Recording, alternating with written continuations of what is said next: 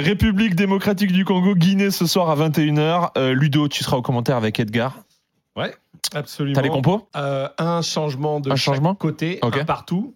C'est un peu le score euh, que l'on craint, même s'il y a deux buts, on sera content. Mais je Oui. dis ça parce que le- la RDC n'a toujours pas gagné dans le temps réglementaire. hein. Oui. Pour l'instant, il reste C'est vrai. 4 nuls.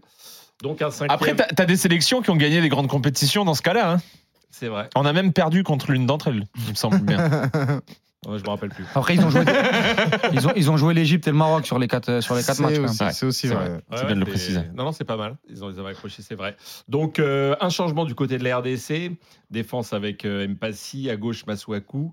Inonga, donc, qui rentre à la place de Batubin Sika, le ça. Voilà, donc ils se seront vraiment pendant toute la canne échangé le poste, euh, C'est ça. puisque Inonga avait joué les deux premiers matchs. Les deux cas, premiers matchs. titulaire lors des deux premiers. Mbemba, évidemment, et euh, Gédéon Kaloulou euh, à droite. Milieu de terrain, euh, Piquel, Mutusami. Alors, Bonganda, il, il va un peu partout, hein, no- notamment lors du dernier match. Il était vraiment euh, sur toute la ligne. C'était presque un 4-2-3-1. Euh, Wissa à gauche, euh, Elia, que, que j'avais trouvé très très bon contre l'Égypte. Et Bakambu qui n'a toujours pas marqué. C'est peut-être pour ce soir. C'est le soir. C'est le soir. C'est le soir. On, On y espère croit parce que ça, ça commence à durer là. Ah soir. bah ouais. Moi, j'aimerais bien voir Banza à un moment donné euh, titulaire. Quoi. Après, Banza, il est rentré contre l'Égypte, il n'a pas été fou. Pas été fou. ouais. Mais c'est vrai que Bakambu, euh, Bah, il a été titulaire depuis le début de la compète. Bakambu, il a pour- pas été fou non plus. pour l'instant, je le trouve beaucoup plus pertinent quand la caméra est, est sur lui euh, dans ses actions euh, où il motive énormément les, les, ses, C'est co- c'est ses co- tout aussi important. ses coéquipiers plutôt que, plutôt, que, plutôt que son rendement sur le terrain. Mais on sait qu'il a une importance euh, monstre dans le vestiaire. meilleur sur le banc. Quoi. Bon, je- je- Non, mais a- non, parce qu'il y a un match, il était sur Non, le banc. non, mais va- choses. donc, oui, euh, c'est le troisième. Ouais, c'était Ouais, le voilà. troisième. Euh, et je pense à ce match qui il a super encouragé, il était tout le Ah temps non, il, il, il a, une- c'était- il a un Ouais, super il état d'esprit. il a Il, été impressionnant. a un super état d'esprit, mais pour l'instant, euh, dans la finition, euh, de toute façon, ça va être un duel de numéro 9 aussi, hein, ce match-là, avec Mohamed Bayo, Girassi qui est pas sur le terrain, qui sera sur le banc, qui va peut-être rentrer, qui va sûrement rentrer. Bakambu, Banza, euh, dans, la- dans, dans, dans, dans, dans le dernier tiers du terrain, il va falloir être efficace. hein.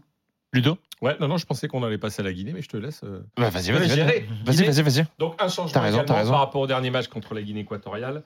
Avec, euh, ça change pas derrière, hein, Ibrahim Koné dans les buts, à droite Diakité, Diakabi l'ancien lyonnais, Janvier, Issiagassi là, tout le couloir gauche c'est des là. Donc là on peut pas se tromper. Euh, au milieu de terrain devant la défense. Attention, euh, juste. Ouais, merci, ouais, je t'en prie. Diawara avec euh, non pas Mori Konaté qui sort, mais Nabi Keita qui n'est pas blessé, c'est Mm. presque un événement. Il a joué des petits bouts de match, il a Oui, été oui. une fois titulaire. C'est ça, ouais. Mais voilà, là pour l'instant, il est, euh, il est euh, titularisé. Morgan Guilavogui à droite, Sekou Silla à gauche, euh, Agibou Kamara qui va tourner en fait autour de Mohamed Bayo et pas donc de Girassi, ce qui est quand même Mm. euh, ce qui peut surprendre. Ouais. Bah, dans la confiance de ce qui se passe euh, depuis le début de la compétition du côté de la Guinée. Mais il y a aussi Abdoulaye Touré qui n'est pas là, le Havrais, et euh, il ex euh, Moriba. Mon petit chouchou, Ibrahim Diakité, là. Ouais, Ouais. ouais, ouais. Ouais, Ibrahim Diakité, bah, latéral qui a fait, qui a qui, fait de qui très belles toujours choses. associé pour de euh, cette Reims. passe décisive pour euh. Ouais, d'accord. Non, mais euh, c'est. Il y a le petit Agibou Kamara qui est en grande forme aussi, qui est, Ouais. qui est, qui est toujours là. Euh, C'est dur de sortir, euh, de sortir Mohamed Bayo, Guy Lavogui aussi qui est. qui- Kamano aussi n'est pas titulaire, Kamano, alors oui. qu'il était annoncé, il s'est blessé. Non, il a pris un rouge. Il a pris Ouais, un rouge un contre le Cameroun. le Cameroun. C'est vrai que Diawara là-dessus, euh, il fait. Enfin, je vais, il n'a pas de 11 prédéfini, et c'est vraiment les performances qui dictent euh, son équipe. Parce qu'un joueur comme Kamano qui partait quand même archi titulaire, Ouais. là il sort. Ouais. Euh, Et Kamano, moi, il, est, il est pas capitaine en plus, je crois, en pro- sur le premier match. Il est capitaine. Il est sur le capitaine sur le premier match, il me Ouais. semble, quand il sort. Et moi, Girassi, euh, je, je suis quand même très très surpris de De pas le voir jouer. Après, je pense qu'il est peut-être aussi pas à 100%. euh, Peut-être. Euh, si déjà, quand il est rentré, euh, il, a- il, Pas il- 100%. il était pas, je, je trouvais qu'il était pas à 100%. Il n'était pas son avantage Ouais, contre la Guinée. ouais, ouais, peut-être, Ouais, Bayo, il est en feu. hein, euh, Bayo, décisif sur pas mal de matchs. Ouais. Ludo, merci. Ouais, merci. On se retrouve tout à l'heure. Bon courage. Bon match. Ouais, on se revoit vers Et, euh, 20h50 et quelques- et Ouais, quelques. Pour les hymnes, ça marche. Pour les hymnes. Pousse la Guinée Pendant- quand même. ah, t'aimes ça, toi. Ah, t'aimes ça me titiller. Mais bon, ça n'a pas de prise sur moi. T'es en paix, t'es en paix. Ah, mais moi, je suis très apaisé. Mais moi. c'est moi pour moi c'est- merci Ludo. Pour moi c'est trop. Vous Ah. êtes c'est le, le revirement de situation dans votre Non tête. mais t'as raison sur le revirement de situation Hein parce qu'il faut en parler. À, part- à part Elton qui faisait un petit peu le tu faisais un petit peu le. voilà. Tu faisais un petit peu le- Non mais il faisait un peu Ah, le cinéma quoi. Ah, le cinéma. le Mais c'est vrai qu'il était en live sur Instagram. Non mais c'est- non, mais c'est vrai qu'avec la, la, la, la diaspora aussi présente en France euh, euh, de, la, de la RDC, moi c'est la première fois que j'ai euh, une canne en, où je sens qu'il n'y a pas énormément de, d'engouement au début où Ouais. on essaye de, de voir un peu où on va, euh, euh, poule pas évidente, on va essayer de pas se foutre la honte. Et là, le, le, le match contre l'Égypte, j'ai senti ouais, un engouement Mm. Euh, très très différent de la Mm. part des Congolais en France. Et moi, je pense que cette énergie-là, la, la RDC, euh, les joueurs l'ont eu. hein. Mais surtout, Et, vas-y. et- et ça, je pense que ça peut les galvaniser aussi. Ouais. Ça peut leur Ah, faire tu veux dire qu'ils ont les retours euh, ah de bah la- oui, ils ont vu, ils ont vu, ils ont vu toutes les scènes de liesse, Ouais. etc. Et moi, je me rappelle de pas mal de d'autres cannes après 2015 ou 2015, ils avaient fait demi-finale Mm. où je trouvais qu'au premier tour, voilà, ils avaient un peu la bouche, euh, ils avaient un peu la bouche Ouais. les supporters en disant on va faire quelque chose, etc. Là, sur le début de compétition, le- il n'y avait pas trop trop de buzz autour de la RDC.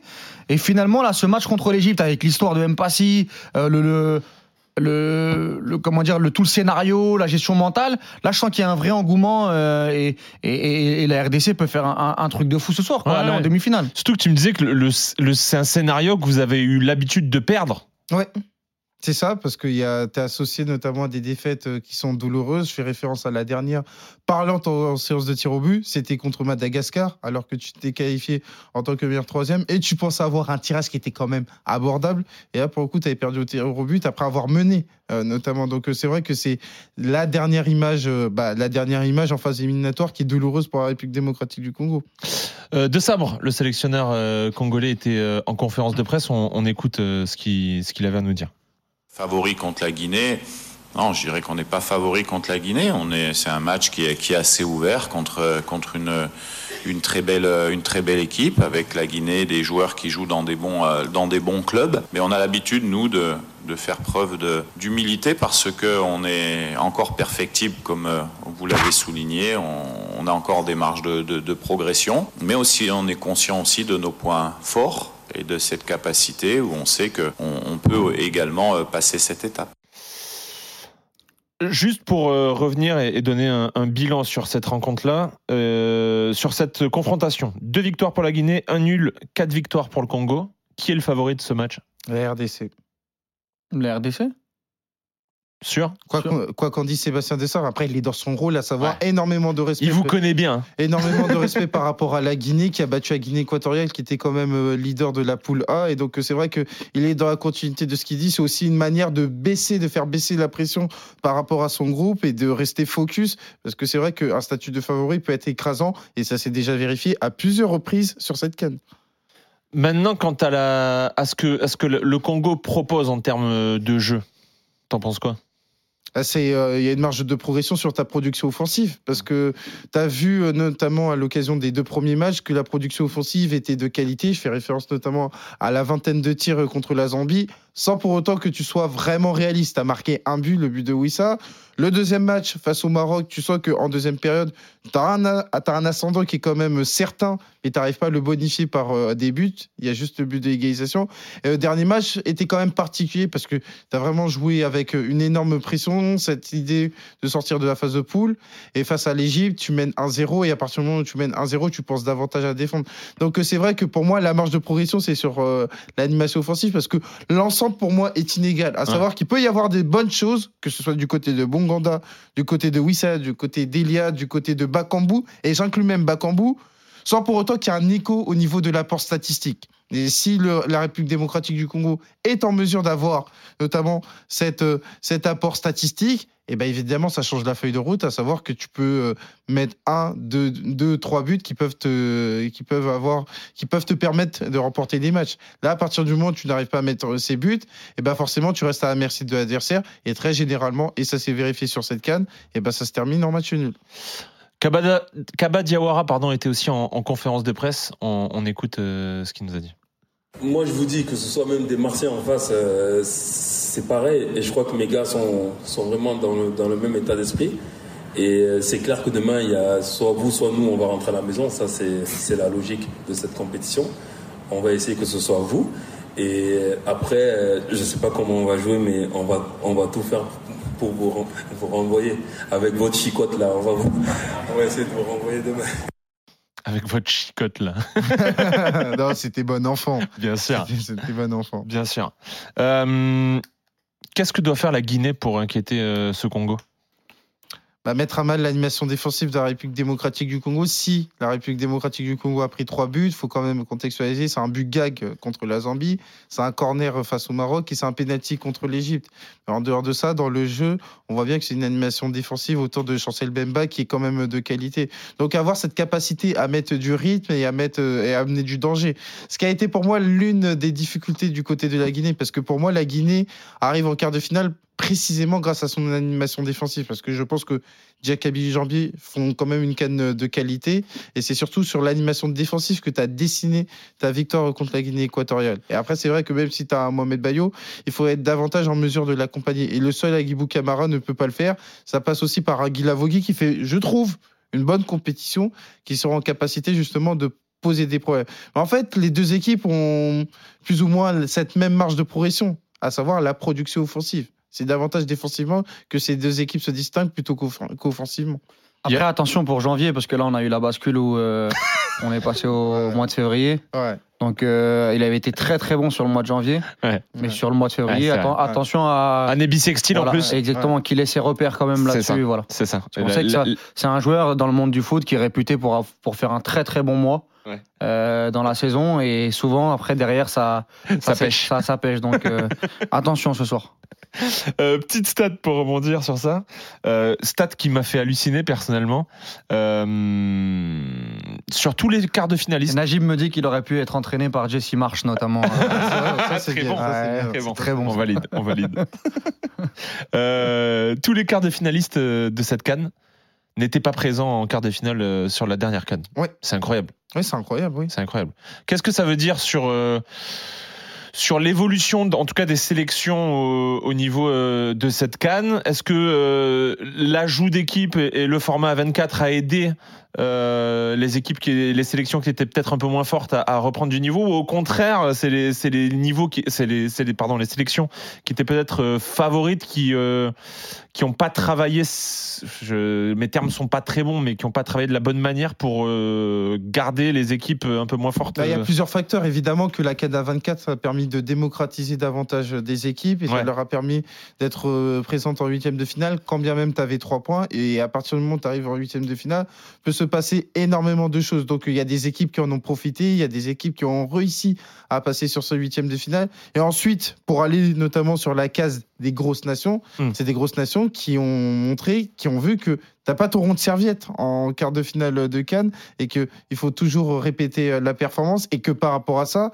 à partir du moment où tu as des pays qui travaillent pas bien, tu as des équipes qui arrivent avec des joueurs qui sont moins bons qu'auparavant. Je fais référence au Maroc qui n'arrivait pas forcément avec sa meilleure équipe possible. Et bah tu le payes au niveau de- du résultat. Donc euh, je pense que c'est une combinaison de plusieurs facteurs où d'un côté, tu as les entre guillemets les pays euh, les moins cotés qui arrivent à tirer leur épingle du jeu et de l'autre côté, tu as les grosses nations qui sont pas suffisamment alertes Ouais. et qui le payent. Bon même s'il faut quand même conte- contextualiser parce que dans le cas du Sénégal, bah, tu affrontes la Côte d'Ivoire. Ouais. Donc euh, euh, c'est vrai que ce constat ne peut pas forcément s'appliquer à tout le monde à partir du moment où il y a un tirage au sort qui rentre en jeu. Ça aussi, le tirage au sort, c'est euh, l'un des facteurs à expliquer. Justement, il y avait des sables qui continuaient en, en conférence de presse et qui faisaient le lien avec ce que tu viens de dire. Alors, canne des surprises, je dirais plutôt la canne du travail. Euh, C'est-à-dire que sur les, sur les équipes qui, qui, sont, euh, qui sont en quart de finale, sincèrement, c'est tous des belles, des belles équipes.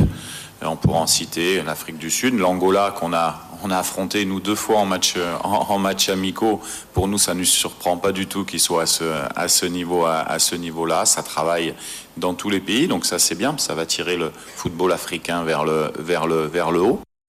Pour le coup, Sébastien Desabre, il est dans son rôle, à savoir qu'il est coach, il est sélectionneur. À partir du moment où tu es sélectionneur, tu envisages un match comme une victoire à la fin. Et donc, euh, lui, il peut pas arriver, il peut pas dire que c'est une surprise parce que lui, il est dans sa vision de son groupe en se disant que je dois préparer mon équipe pour gagner un match. Et donc, euh, au final, tout ce que tu as fait, euh, notamment sur cette canne, c'est la conséquence de ton travail. Et ça, il l'applique à d'autres sélections. Il fait bien de préciser l'Angola parce qu'il y avait eu un stage à Abu Dhabi où justement la République démocratique du Congo avait affronté l'Angola. Ça s'était terminé à 0-0. Et déjà, tu avais perçu que l'Angola pouvait faire quelque chose. Peut-être pas aller en quart de finale, mais poser des problèmes. Et quand tu mets ça bout à bout sur les sélections, à savoir Cap-Vert, Le Cap Vert, il y a une récurrence. Ils étaient déjà huitième de finaliste en 2022. Ouais, Il y a une vraie montée. euh, L'Afrique du Sud, je peux pas l'appeler, je peux pas l'étiqueter en tant que petite équipe. Eu égard à son statut euh, sur le continent, ils avaient déjà battu par exemple l'Égypte en 2019. En Égypte, l'Égypte de Mohamed Salah.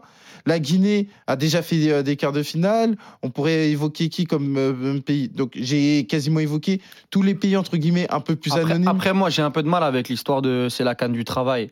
Euh, je suis- je suis, En fait, Bah, c'est la canne du travail. voilà. oui, très bien, mais je suis pas sûr. En fait, en disant ça, je suis pas sûr que l'Égypte ait moins travaillé que la RDC. Je suis pas sûr que le Maroc ait moins travaillé que l'Afrique du Sud. Je suis pas sûr que euh, euh, le Sénégal ait moins travaillé que la Côte Ouais, d'Ivoire. mais après, il, Voilà, il- euh, il parle peut-être pas de ce qui s'est fait en amont, mais aussi de ce qui se passe sur le terrain. Bah, ce qui se passe sur le terrain, voilà. Euh, Pour moi, le Sénégal, avant le, avant, avant le huitième de finale, il y a très très peu de personnes qui donnaient le code de la Côte d'Ivoire euh, euh, gagnante. Et en termes de travail, euh, entre le travail de Jean-Louis Gasset et celui d'Alou Cissé, si on m'explique que la canne du travail a récompensé euh, la Côte d'Ivoire, j'ai envie de répondre à Sébastien de Sabre. Je vous aime Après, beaucoup, après, mais après, Walid, c'est l'exception qui Ouais, confirme. c'est bah, l'exception, qui Bah. L'Égypte ou la RDC, on a, on, a, on a parlé du travail de Rui Vitoria euh, depuis un an, un an et demi, depuis qu'il Oui, est arrivé, là-dessus, en, en- raison. en valorisant. C'est quoi C'est un penalty de, de Mbassi et de Gabaski euh, sur, le, sur la barre ou un carton rouge d'Amdi Ça, qui, ça, là-dessus, qui- t'as raison. qui va faire que en fait, la RDC a mieux travaillé que, que l'Égypte. Moi, j'ai un peu de mal là-dessus parce que oui, sur certaines équipes, ça.